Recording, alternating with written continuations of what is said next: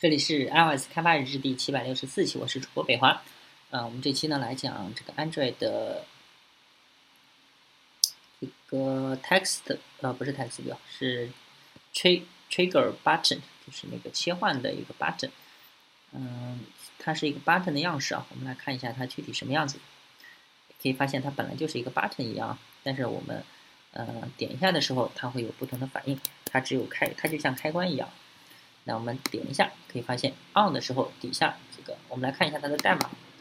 代码呢，首先我们找到这个 trigger trigger button，啊，然后的话，我们就是它 set checked change listener，设置它的那个呃 checked change，反正就是它就是开关状态的一个监听器。如果它是 checked，如果它是呃选中状态，然后我们就呃。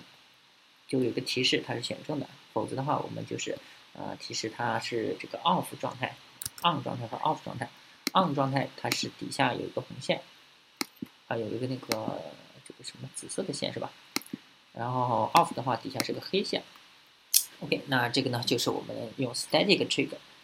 那 OK，那我们把这个关掉，下一个就是手动布局，我们来看一下手动布局。手动布局的话，这首先我们来看一下它的 layout 啊，layout 里面只有一个 text view 啊，提示它是动态的一个布局。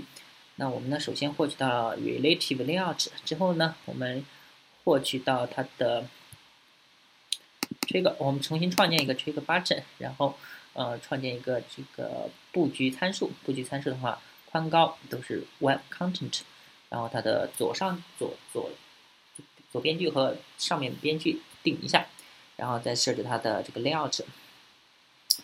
最后呢，我们设置它的 checked change listener，其实跟我们之前的是一样的。然后 r 一点 a the view，基本上就是这样。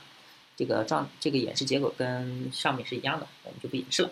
呃，这个也是比较简单。好，这一期就先到这儿，大家可以关注新浪微博、微信公众号、推特账号 iOS D V L G，也可以看一下博客 iOS D V L G 点 com。拜拜。